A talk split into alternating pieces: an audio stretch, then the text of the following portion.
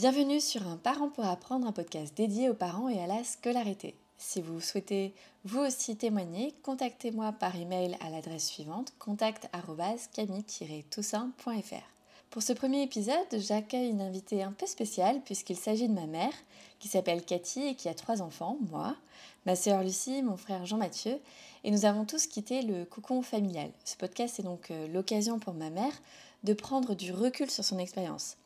Elle nous parle entre autres de ce qu'elle aurait fait différemment, de la place de l'école dans sa vie de famille, de son investissement dans les associations de parents d'élèves et de l'impact de l'école dans l'estime de soi de ses enfants. Bonne écoute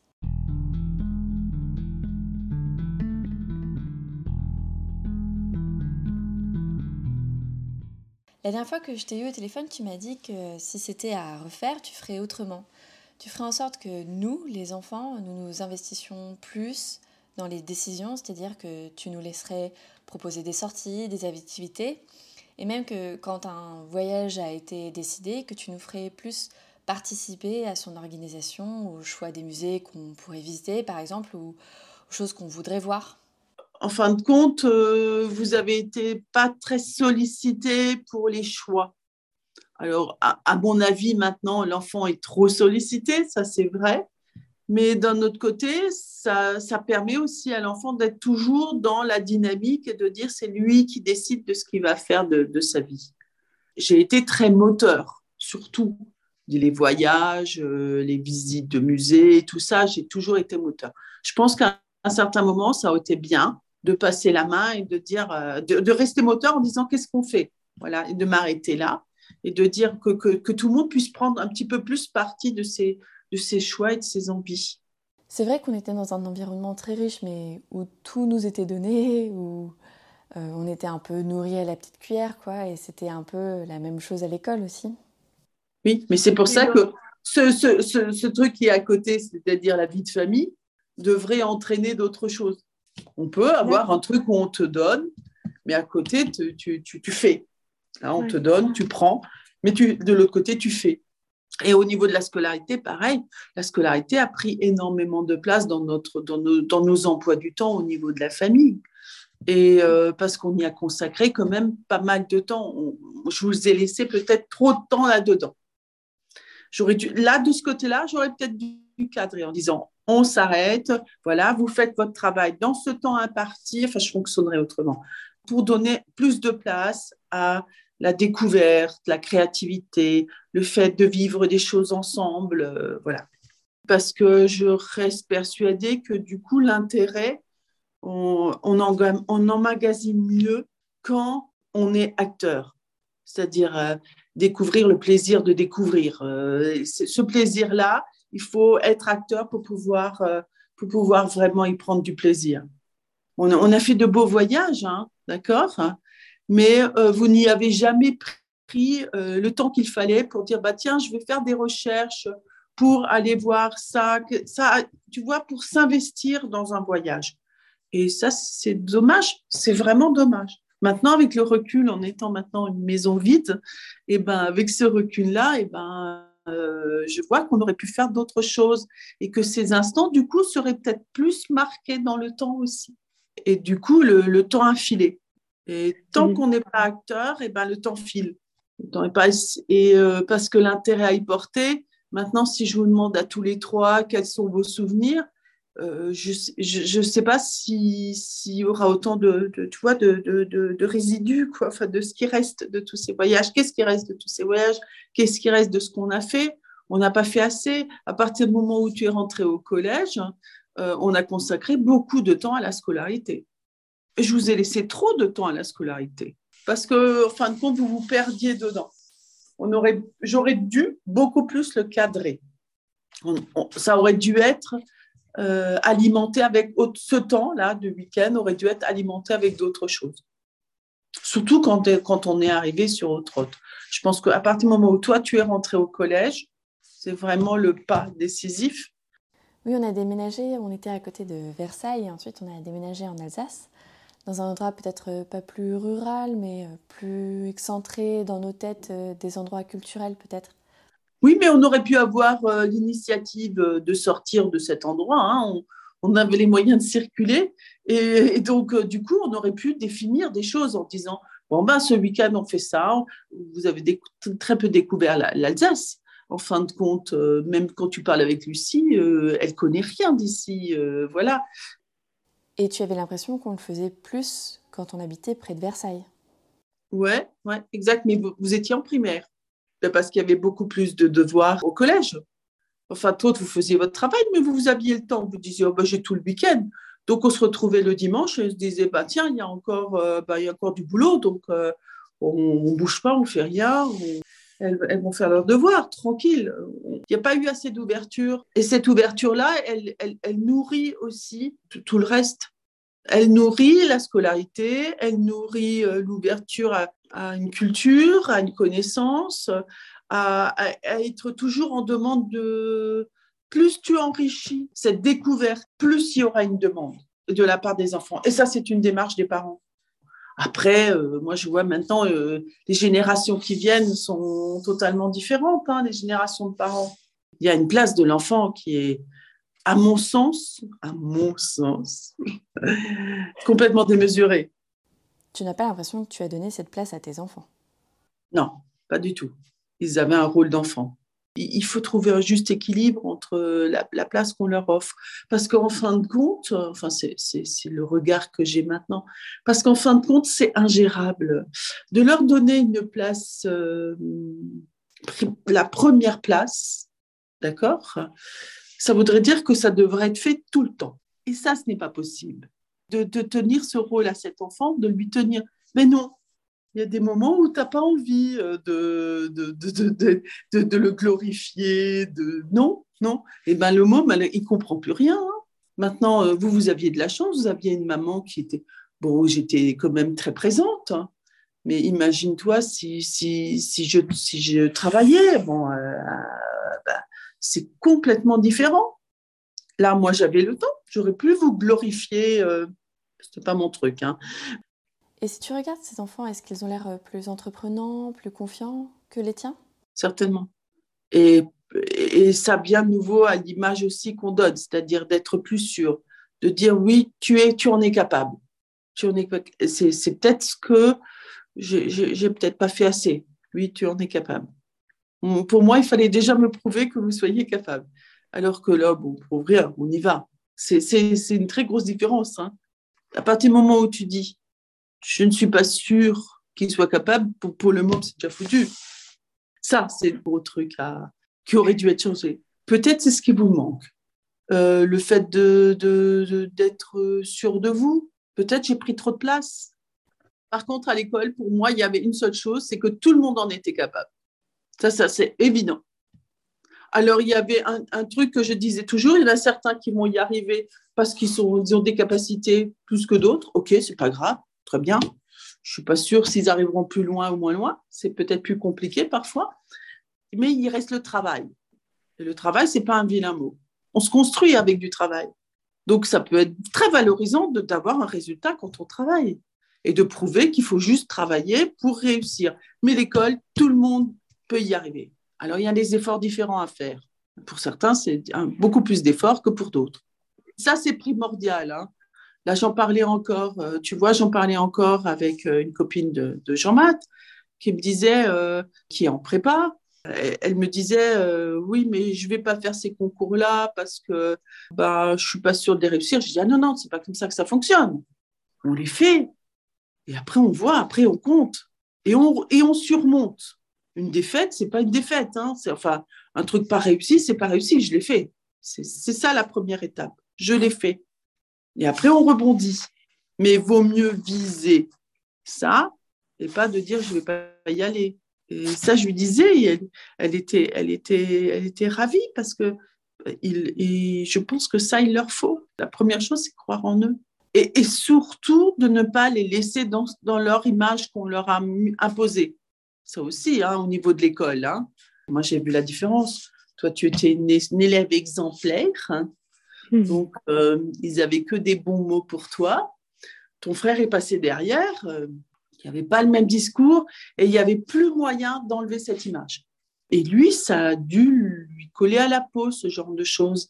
Et c'est assez destructeur pour la suite. Hein. Euh, tu sais, il faut être combatif.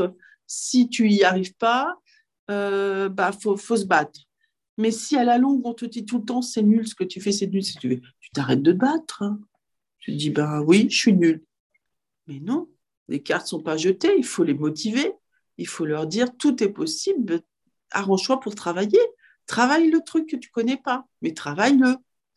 Si tu dis à un gamin à la longue, euh, vous n'avez rien à faire ici, le, gamin, il, va avoir du mal à se dire, euh, il faut que je me batte. Hein. Les enfants ont besoin d'une reconnaissance. Tu vois, je suis pas une masse, je suis pas un nombre, je suis une personne. Donc, à partir où tu as un prof qui l'identifie en tant que tel, pour lui, eh ben, il est quelque chose, il peut se montrer, il peut faire des choses. Ça aussi, c'est fondamental. Alors, bien sûr, vous avez, euh, je ne sais pas combien d'élèves, euh, quand vous avez plusieurs classes, c'est compliqué tout ça, ok, ok, ok. Mais euh, c'est, vous avez une charge hyper importante parce que dans toutes les maisons, il n'y a pas non plus l'accueil qu'il peut y avoir ou le temps nécessaire pour accompagner un gamin. Donc oui, l'école, c'est important. Moi, je me rappelle toujours euh, de Madame euh, Ketterer qui parlait de ton frère en disant c'est, un diesel. Ah bah oui, elle l'avait complètement cerné. Oui, c'est un diesel. Il a besoin de temps pour démarrer. Mais euh, tout ça, ça se voit. Tout ça, il, faut, il faut juste avoir de l'intérêt pour l'élève pour pouvoir le, voir. Et puis, un, mot, c'est un mot. Quand on dit à des élèves qui sont qui sont en maths, euh, vous êtes des élèves, qu'est-ce que vous faites là? Vous n'avez rien à y faire. Je suis pas sûre que ça soit euh, très, très, très, très porteur ou je suis pas sûre que ça apporte quelque chose. Je suis pas sûre que ça va les aider, d'accord? Parce que à cet âge-là, tout ce qu'ils ont envie, c'est qu'on ne les embête pas. Bah, tu as mis une étiquette, hein, c'est bon, tu es content. Eh ben, tiens, ben, lui, il a vu que, je, que, pas bon, bah, je vais m'arrêter là, je vais faire aucun effort. Et là, pour remonter la pente, faut y aller quand même. Hein. Ou alors, tu tombes sur un gamin qui se révolte, mais ils se révoltent pas tous, hein, d'accord hein. Mais ça marche pas, ça va, ça va marcher sur, sur très peu d'enfants. À cet âge-là, il y en a beaucoup. Oh, bah, je vais baisser les bras, de toute façon, c'est foutu. Alors, il était peut-être exaspéré par le niveau de maths, ça je comprends, mais, euh, mais bon, ça, ça n'apportait rien. Le souci, c'est que primaire, euh, collège, euh, début de lycée, c'était un excellent élève. Et, il se retrouve en première dans les moins bons. Là, c'est quand même une question à se poser. Pourquoi ce changement radical comme ça, tout d'un coup, c'était plus bon? Est-ce qu'il aurait eu un parcours différent en étant passé avec un autre prof? Voilà, je pense que en tant que prof, vous avez aussi la responsabilité d'un parcours d'un parcours. C'est un parcours par enfant. C'est pas vous chaque année vous changez d'enfant, vous changez d'élève, pardon, vous changez d'élève. Mais euh, mais l'élève lui c'est son année. C'est pas demain, c'est après pas après-demain, c'est maintenant. Demain il sera ailleurs. Et tu avais l'impression que les professeurs n'avaient pas conscience de ça? Si les profs savaient le rôle important qu'ils avaient, je pense que euh, ça irait mieux. Il n'y aurait pas des petites phrases comme ça. Elles sont inutiles. Tu penses que c'est les professeurs qui, par manque de reconnaissance, euh, ne se rendent pas compte de leur puissance, en bien ou en mal d'ailleurs? Oui, tu as raison en fin de compte. C'est du fait en fin de compte qu'il n'y a plus cette reconnaissance comme quoi euh, le prof est, est important, qu'on arrive à des choses comme ça. Sinon, il ne pourrait pas se permettre ça. Il ne le ferait pas s'il était conscient de, son rôle. Tu as toujours été euh, très investi dans les associations de parents d'élèves. Est-ce que tu pourrais nous parler un petit peu plus de ton expérience euh, de parent au sein de l'école, de la place des parents dans l'école selon ton expérience et justement de ta relation euh, avec les professeurs? Dans la scolarité, la place des parents, il est minimisé. Hein il a fallu se faire sa place dans tous les lycées ou les établissements où je suis passée, il a fallu se faire sa place parce qu'il y a une peur certaine de la société qui rentre dans l'école ou dans l'établissement. Il y a une vraie peur. Alors c'est sûr, hein, il y a des parents qui sont qui, sont, qui, ont un mépris total de l'école. Donc, c'est sûr de les faire rentrer, c'est dangereux. En tant que, bureau d'association, de, tu fais pas rentrer des gens qui sont violents tu, tu, ou qui ont des idées très arrêtées. Et puis, euh, donc, le premier temps, en tant que parent d'élèves, c'était de montrer à l'institution que nous n'étions pas là en temps, euh, en, pour être dans le conflit, mais que nous étions des, des partenaires. Alors, on n'était pas toujours d'accord, on l'exprimait, hein, ça c'est sûr, mais on avait une foi énorme dans, dans, l'enseignement et dans l'éducation nationale. On, y croyait vraiment, on, savait que c'était important. Donc, on, ils avaient aussi notre soutien là-dessus, de dire à, à, nos enfants, euh, attention, l'école, c'est important. Je me rappelle d'une anecdote, en CM1, tu t'inquiétais parce que mon institutrice ne nous avait pas encore fait voir un point de grammaire euh, quelconque. Tu étais allée la voir euh, pour en discuter. C'était une jeune, c'était une jeune prof, elle arrivait. Mais en fin de compte, euh, maintenant que, j'ai vu le parcours de, tous les trois et que je me suis intéressée à tout ce que, vous avez fait en primaire, hein, en faisant du rangement, eh ben, je me suis rendu compte qu'il y avait plein d'autres choses. Alors, le truc le plus formel, hein, le truc le plus académique, il est important parce que c'est une base. Et euh, je reviens là-dessus. Hein. La primaire, c'est la base. Tes trois enfants n'ont pas fait euh, leur primaire dans la même école. Est-ce que ces différences d'école ont eu un impact, selon toi, sur notre euh, réussite ensuite ou sur notre parcours scolaire au collège et au lycée peut-être? Au niveau du, niveau de français. Au niveau du niveau, le niveau de français, qualité d'enseignement que toi, tu as eu sur toute ta primaire, hein, ben ça, les, deux autres n'ont pas eu la même chose. Hein. Mais attention, là aussi, il y a toujours un rapport. Hein. c'est très compliqué, ça va être horrible ce que je vais dire, mais il y a un rapport avec l'extérieur, c'est-à-dire avec l'environnement de cette école. On habitait euh, à côté de Versailles. L'école, tu pouvais parler. C'était un, un, village où il y avait 50% de mères au foyer, que des familles nombreuses, non, mais voilà, l'esprit. Hein. Et euh, il y avait, l'important, c'était l'école. Quand je suis arrivée ici euh, en Alsace, eh ben, la première des choses, en parlant avec des parents autour de moi, l'important, c'est qu'il n'y ait pas de travail le soir.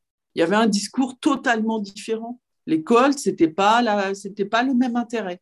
C'est l'environnement extérieur qui fait que quand il y a une forte demande, l'intérieur fonctionne aussi si on te demande rien, mais, mais quel est le, truc C'est illusoire de penser que tu vas travailler de la même façon alors qu'il n'y a pas de demande en face. Il faut une sacrée volonté. Hein. Bon, ça arrive, hein. c'est tout à votre honneur. Hein. Mais il en, il en faut. Hein. Il faut cette dynamique. Mais là, on touche à un paradoxe. Les profs ont besoin des parents pour donner du sens à leur travail. Et à côté de ça, ton investissement dans les collèges et lycées euh, suscitait plutôt la méfiance. Ouais, parce qu'eux se trouvent aussi avec cette diversité-là. C'est-à-dire, ils n'ont pas un parent, ils ont des parents différents. Donc, euh, toi, tu arrives dans cette cour et tu te présentes en tant que parent. La première des choses à mettre en place, de dire, je ne vous veux aucun mal. Je suis avec vous. Je suis d'accord avec vous. Là, il faut, instituer le truc. Et cette défiance-là, elle est là en permanence, mais en permanence, en permanence. Et cette, cette confiance-là, il faut la gagner en permanence. Mais j'étais souvent, très, très souvent d'accord avec eux. Et je le disais. Quand j'étais pas d'accord, je le disais aussi. Mais euh, c'était, c'était plus. Non, non, je, vraiment, je, je, j'étais en accord avec eux. Et quand, dans leurs besoins aussi, parce qu'il y avait des besoins, il fallait comme j'étais dans les conseils euh, d'administration, il y avait des, votes à faire qui ne sont pas décisifs, mais bon. Et euh, il fallait leur montrer notre soutien. J'ai entendu dans les, dans les conseils d'administration où tout d'un coup, un, autre parent te tire sur la manche et dire Oh, en plus, avec le nombre d'heures qu'ils qu font, tu vois, sur des polémiques comme ça. Et tu te dis, mais là, ce parent-là, il n'a aucun intérêt d'être là parce qu'il a déjà un regard critique sur, euh, sur les profs. Du coup, je peux comprendre que les profs soient méfiants. Moi, jamais je me serais permis de penser un truc pareil. J'avais juste envie de dire, mais euh, L'important, c'est que le travail soit fait. Et après, je, disais à cette personne, vous savez, si c'est tellement intéressant le nombre d'heures de prof, allez-y. C'est quand même étrange qu'un poste aussi intéressant, il n'est pas full aux portes. Parce que normalement, si c'est tellement intéressant de faire si peu d'heures, où sont tous ces gens qui veulent, qui veulent faire si peu d'heures? Allez-y. Donc ça ne se limite pas à ça. Ce regard très critique sur les fonctionnaires, hein, c'est le mot. Hein. Ce regard, ça, des gens comme ça, tu dis, oh là, oh là, quand tu l'avais à côté, moi, je dis, oh là, non, bah, celle-là, il va falloir la retenir parce que non, elle n'a pas droit à la parole. Tu veux peut-être une meilleure vision des professeurs parce que tu regardais beaucoup ce qu'on faisait à l'école en nous faisant réciter, par exemple. Comment tu faisais pour nous accompagner dans nos apprentissages au lycée parce que ça devait être moins évident euh, qu'en primaire, justement? Je, lisais des choses, hein. je lisais euh, les lectures que vous faisiez, ben, je, faisais souvent des, sans, participer à, sans participer complètement à la discussion mais, ou, ou à l'étude. Mais euh, de mon côté, je, je, lisais, ça me permettait, moi, de replonger dans, dans certaines œuvres. Moi, il y avait un intérêt totalement personnel. Et au collège?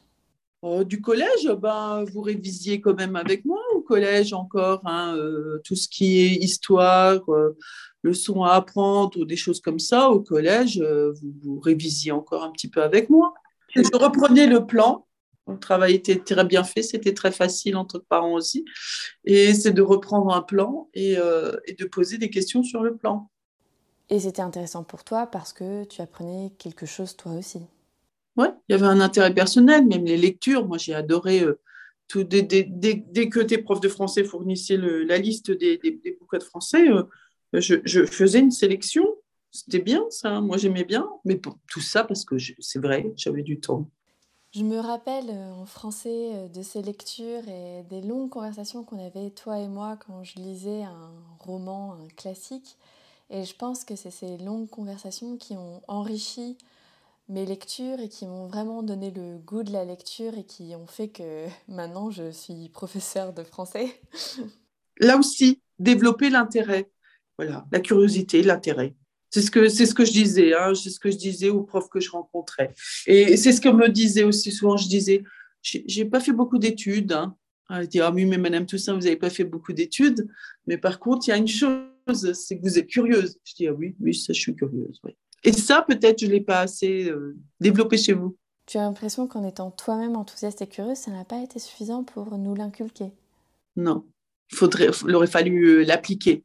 C'est ce que tu disais au début, nous apprendre à être en demande. Ouais, et pas de, et pas de suivre. Pas juste suivre. Je voulais parler de l'ambiance de compétition qu'on peut avoir à l'école, au lycée ou en prépa. Je pense à mon parcours mais aussi à celui de mon frère qui semble beaucoup plus s'épanouir maintenant qu'il est sorti de prépa et qu'il est en licence maths info. Oui, je pense que là, lui, il n'était pas fait pour ça du tout, du tout, du tout, du tout, du tout.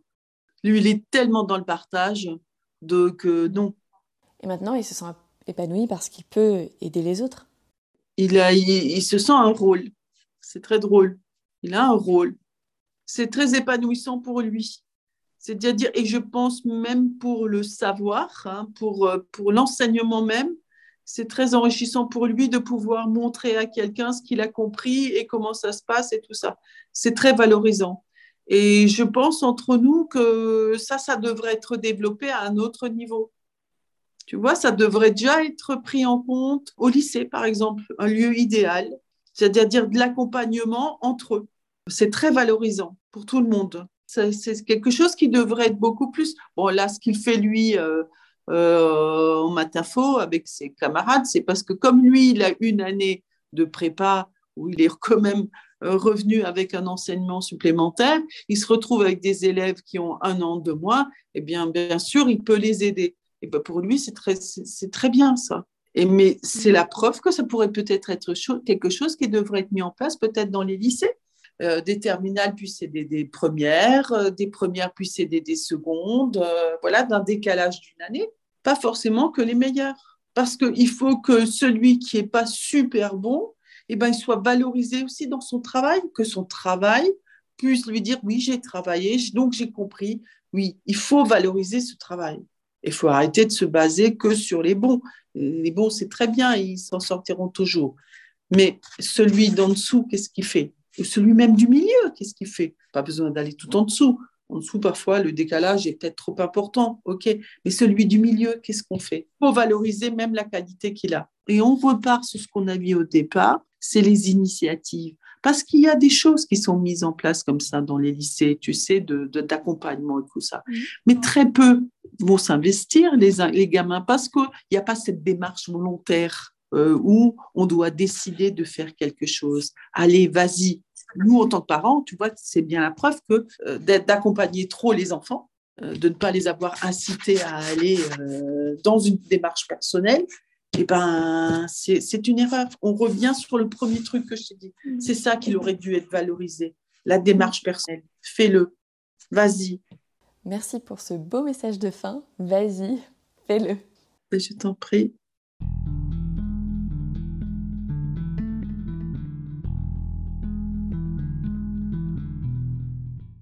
Merci pour votre écoute. Je suis Camille Toussaint, professeure de français et je suis ravie de partager avec vous ces témoignages de parents qui nous font réfléchir à notre rôle d'éducateur. Si vous voulez vous aussi témoigner, contactez-moi à l'adresse email suivante contact@camille-toussaint.fr. À bientôt dans un prochain épisode.